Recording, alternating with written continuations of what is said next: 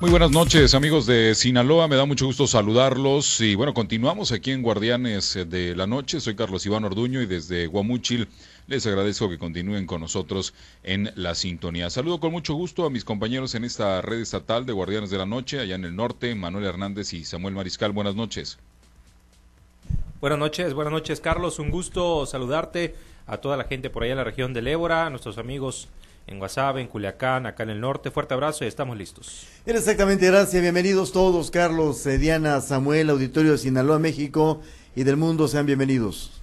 En Guasave está Diana Bond. Diana, buenas noches. Buenas noches, Carlos, Manuel, Samuel y a todo el auditorio.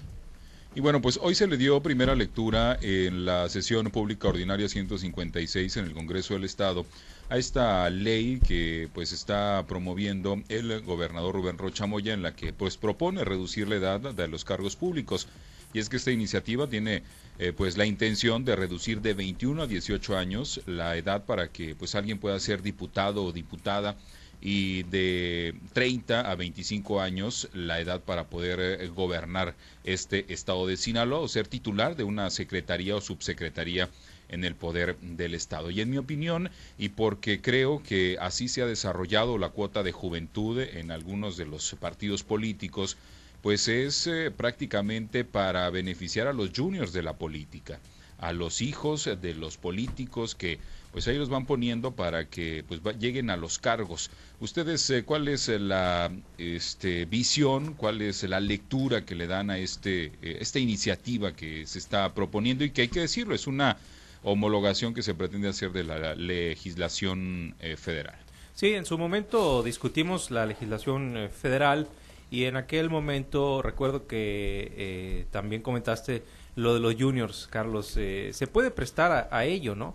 Pero más que eso, creo yo que se trata de abrir, abrir un poco la esa cerrazón que ha habido históricamente a dar oportunidad a, los jóvenes en, en la política eh, y esto puede dar paso a temas bastante interesantes, sobre todo porque eh, creo que las eh, nuevas generaciones están nulamente interesadas en temas políticos. Son contados los jóvenes que de verdad les interesan estas cuestiones y vamos, es prácticamente imposible que llegue un gobernador de 25 años o, o un diputado de 18, pero la posibilidad constitucional o la posibilidad legal ya va a estar. Hay algunos ejemplos eh, a nivel nacional de políticos muy jóvenes que se están trazando pues un camino muy importante y los dos principales que se me vienen a la mente pues son el gobernador de Nuevo, Nuevo León Samuel García el presidente municipal de Monterrey eh, Luis Donaldo Colosio que son hombres en sus treintas todavía si mal no, no recuerdo eh, entonces, pues bueno, ahí está eh, esta posibilidad. Algunos han especulado también que se puede tratar de un tema de quedadera de bien desde el punto de vista político hacia un sector que es el nicho más grande de, eh, electores, como es el de, el de los jóvenes, y obviamente desde el partido en el poder, pues quieren tener cautivo o tener cautivo, sí, a este nicho de población. Eh, aristas hay muchas, yo me quedo con la parte positiva, creo que es, es bueno abrir la posibilidad para que los jóvenes se interesen en política, hay que dar paso, ya la política se hizo vieja en muchos aspectos, los actores políticos ya muchos traen ideas que no corresponden y bueno, incluso podríamos pensar en el mismísimo presidente de la República, ideas que no corresponden a los tiempos actuales en muchos, en muchos temas y en muchos asuntos que requieren ideas frescas, mentes nuevas, con otra visión y con una perspectiva más moderna del mundo. ¿Qué tanto se puede llevar a la realidad estas, estas iniciativas, estas leyes? Porque en Sinaloa pues ya teníamos 21 y 21, eh, 21 años y 30 años, 21 años para ser diputados. ¿Cuántos diputados tuvimos de 21 años? Perdón, ¿y cuántos secretarios de Estado de 30 años? Si mal no recuerdo, bueno, de los que me han tocado a mí, este, la más joven de aquí, de, creo que fue de, de aquí de Guamúchil, Isabel Mendoza, en la Secretaría de Desarrollo Sustentable, y que este, llegó en una coyuntura, pero pero un secretario de 30 años, un, diputado de 21, yo creo que no hemos tenido. Y si ya lo tuvimos, por favor que alguien nos diga, porque bueno, no, los ubicamos. Yo, los funcionarios que se me vienen a la mente muy jóvenes son, por ejemplo, el comisionado de, de Cuepris. Randy, no, pero de secretarios. Pero, estamos hablando de, de, altos, de altos secretarios. Y, que sean sujeto de elección popular. Y, en el caso de, eh, el delegado de los programas federales, aunque es funcionario federal, no, no está A ver, estamos También a- es una persona No, pero es de las secretarías, gobernatura y diputados locales. Ahí está entrando, ahí entra el esquema de la edad. Fíjate, te voy a decir una cosa. Sinaloa municipio tuvo al alcalde más joven de la historia, 17 años en su momento. Y lo conoces tú, Carlos Juan Antonio eh, Guerrero, Quintero. Mm, Bueno, ojalá que me esté escuchando, eh, pero él... él eh, Sinaloa eh, municipio. En Sinaloa municipio. Lo acabo de saludar hace unos días y él, él ha sido el alcalde más joven que ha tenido Sinaloa y fue en Sinaloa municipio. 17. Tenía Pero entonces en 17 los municipios no hay eh, y- o límites. 18. No sé cómo estaba la ley en ese momento, no sé cómo estaba eh, el, el requisito de edad en ese momento para ser electo, pero Juan Antonio Guerrero fue el primer alcalde eh, más joven de la historia allá en Sinaloa con 17 o 18 años de edad. Eh, alguien alguien que, que nos pueda aclarar esto sería muy adecuado, pero yo he platicado con él, él fue diputado local, ahí surgió la historia. Pero mira, más allá, eh, Carlos decía ahorita el tema de los juniors. Yo coincido con el tema de que dice acá Samuel. Se trata de rejuvenecer la política. Se trata de que no veamos rostros cansados con ideas anquilosadas. Pero Se- ya estaba la ley para darle oportunidad a los jóvenes y seguimos en lo mismo, Manuel, ¿no? A ver, eh, Carlos, se está empujando una iniciativa, una iniciativa cuya intención es esta particularmente.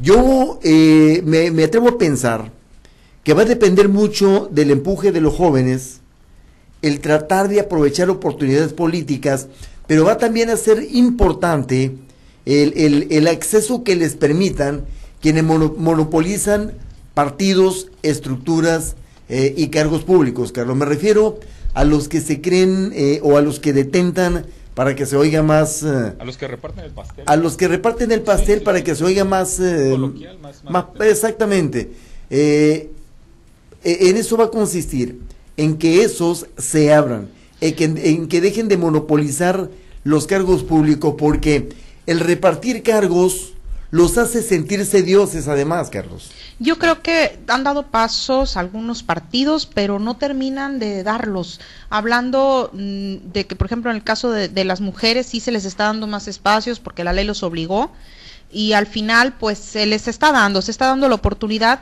pero eh, no solamente se trata de oportunidades, yo creo que también debe de haber forma de que existan mayores capacitaciones, porque tampoco se vale que nada más estén los espacios y que la gente nueva, los jóvenes, las mujeres, eh, no se estén capacitando y lleguen a los puestos y dejen mucho que desear porque no había una capacitación previa. Yo creo que más que estar disminuyendo las edades de inicio para las secretarías, para la gobernatura, para las diputaciones, tienen que empezarse a enfocar en preparar gente desde joven y que se empiece a querer interesar también la juventud, porque yo veo que en, antes de, hace algunos años había algunos, eh, valga la redundancia porque repetí algunos, había grupos de jóvenes grandes, motivados por el tema político y ahora no los veo.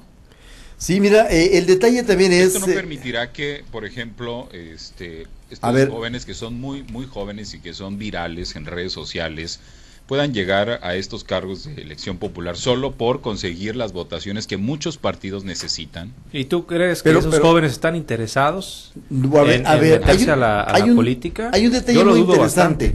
En, me están aclarando acá y que uno que lo hacen, fue a los 27 años. 27 años tenía eh, Juan Antonio Guerrero cuando fue alcalde de Sinaloa. 27. Ya, ya estaba. Ya estaba grandecito. Ah, ya, ya, Pero, pero en ese tiempo era, era el más joven de los alcaldes y ha sido el alcalde más joven que ha tenido Sinaloa municipio. Bueno, es Ah, que 17 hubiera estado adolescente, pero Sí. abajo de los 30 ya es considerable. Sí, llegar ya, a un ya, ya tenía, en Sinaloa fue, fue alcalde, sí. Y una disculpa, yo había dicho 17, pero por ahí andaba. Le recondía nada más. No más, no más. Bueno, Casi nada. Casi nada. Aquí el, el tema está muy interesante, el tema de las edades, porque se ha discutido mucho y Carlos dice una cosa muy, muy interesante.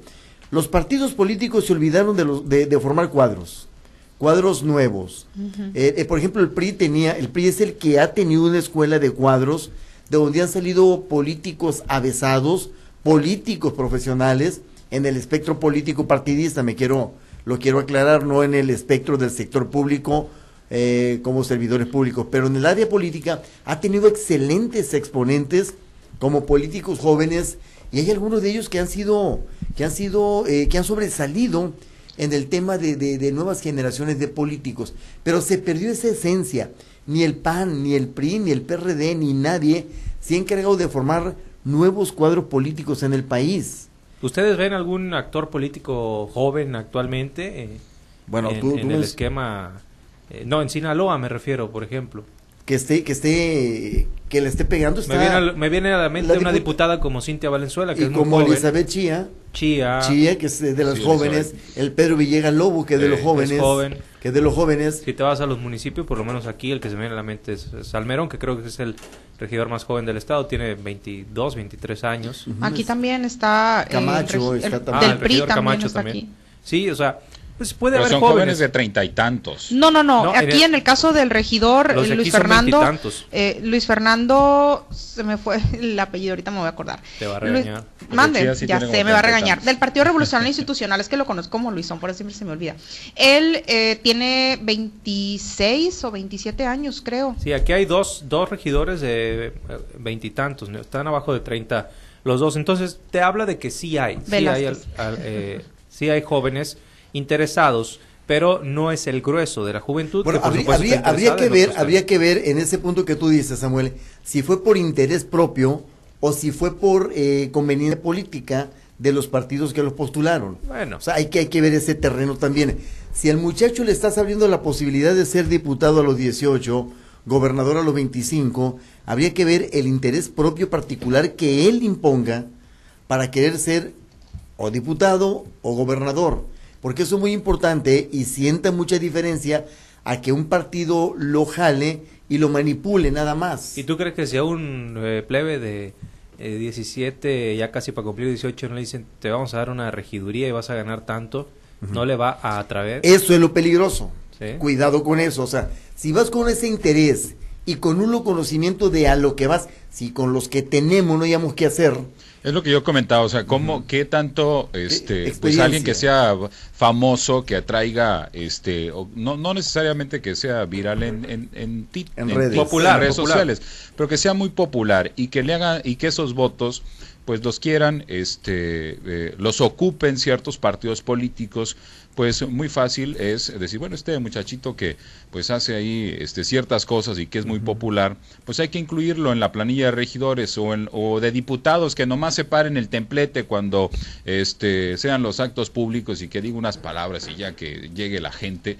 Este, y, y que de alguna manera pues eso pueda este, impactar en lo que ya comentaba Manuel, que es pues la calidad de este el, el, el actuar eh, que, que se vaya a tener en los diferentes órganos de gobierno, que tiene que ser bueno. Y la- Pero ahí, y la- tam- ahí también yo creo que entra porque hay de influencers a influencers, ¿no? Hay algunos que tienen bastantes seguidores, monetizan bastante. Sí, les va- ahí les va es- mejor, ¿no? Claro, y ahí es donde va a entrar el punto de que, bueno, sí, pero ¿qué me ofreces tú? Yo te voy a aportar seguidores, yo te voy a aportar eh, votos, ¿tú qué me ofreces a mí? Ahí Pero- yo creo que van a entrar las pero negociaciones. no se puede Yo Yo creo negar. que no va a ser tan fácil. No A se ver. puede negar que, el- que la fama y la popularidad gana elecciones. O sea, ahí está el caso Sí. de Cuauhtémoc Blanco que cuando Sergio fue presidente Mayer, municipal este- nadie lo creía y toma la que ahora es gobernador. Carmelita Salinas, Sergio Mayer, este, no, no me acuerdo de otro, pero han habido muchos. El, Sí, por el eso- único por que no pegó digo- fue Alfredo Adame, pero porque ese sí es Ay, no, pero era el colmo.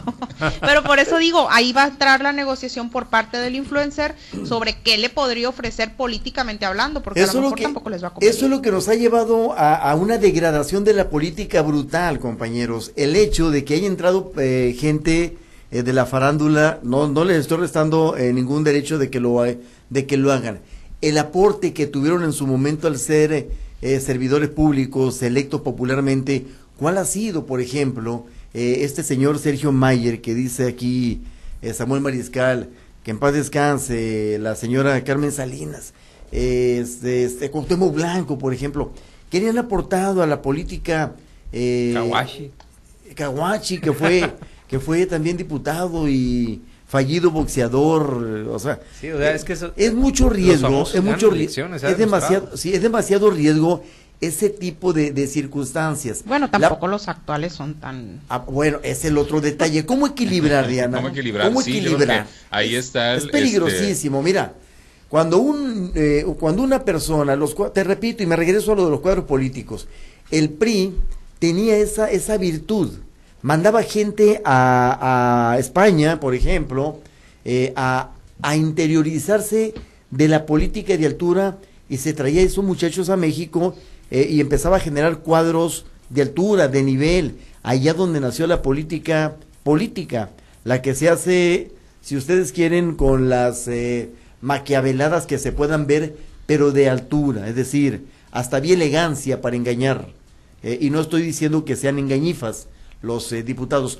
Hoy no tenemos ese tipo de políticos. Los políticos que tenemos los vemos en el Senado agarrándose de legreñas y diciéndose babosadas y media insultándose. Los vemos en la Cámara de Diputados tirándose al piso. Esa es la política que tenemos ahorita.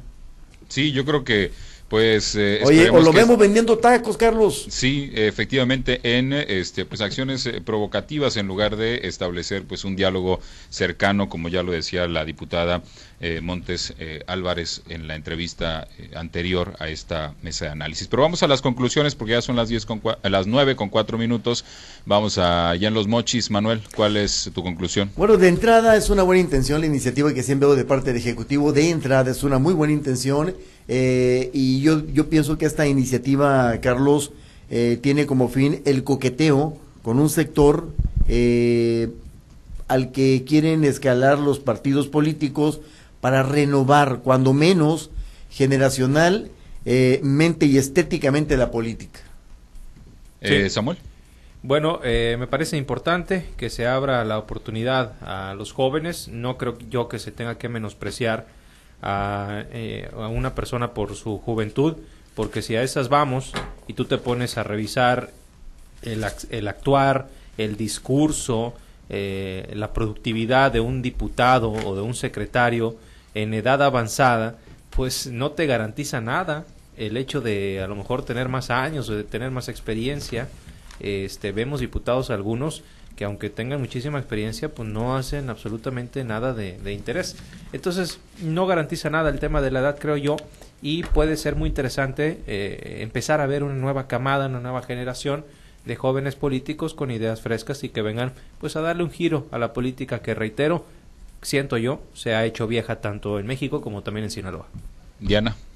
Bueno, yo creo que está bien que se modifiquen las edades, pero también, insisto, como lo habíamos comentado en anteriores ocasiones, cuando se había movido el candado, se movió, se hablaba en ese entonces apenas de, mover el candado a nivel nacional en puestos de elección popular y, y secretarías de Estado. Yo creo que se tienen que concentrar en capacitaciones, porque qué padre que se le está dando oportunidad a los jóvenes, está bien, se necesita refrescar esto, se necesita involucrarlos porque hay mucha apatía sobre los temas políticos por parte de los jóvenes. Están enfocados en otras situaciones, menos en, en temas que son muy importantes para el país, porque la política es importante para el país. Eh, pero tienen que enfocarse en capacitar, en que no entren improvisados, en que no se les dé entrada nomás porque sí, al final eh, se estén bajando de nivel, no por, no específicamente por la edad, pero sí por falta de capacitación, también a los actuales, porque eh, la, la edad eh, así tengan 60, 50 o 70 años, no tiene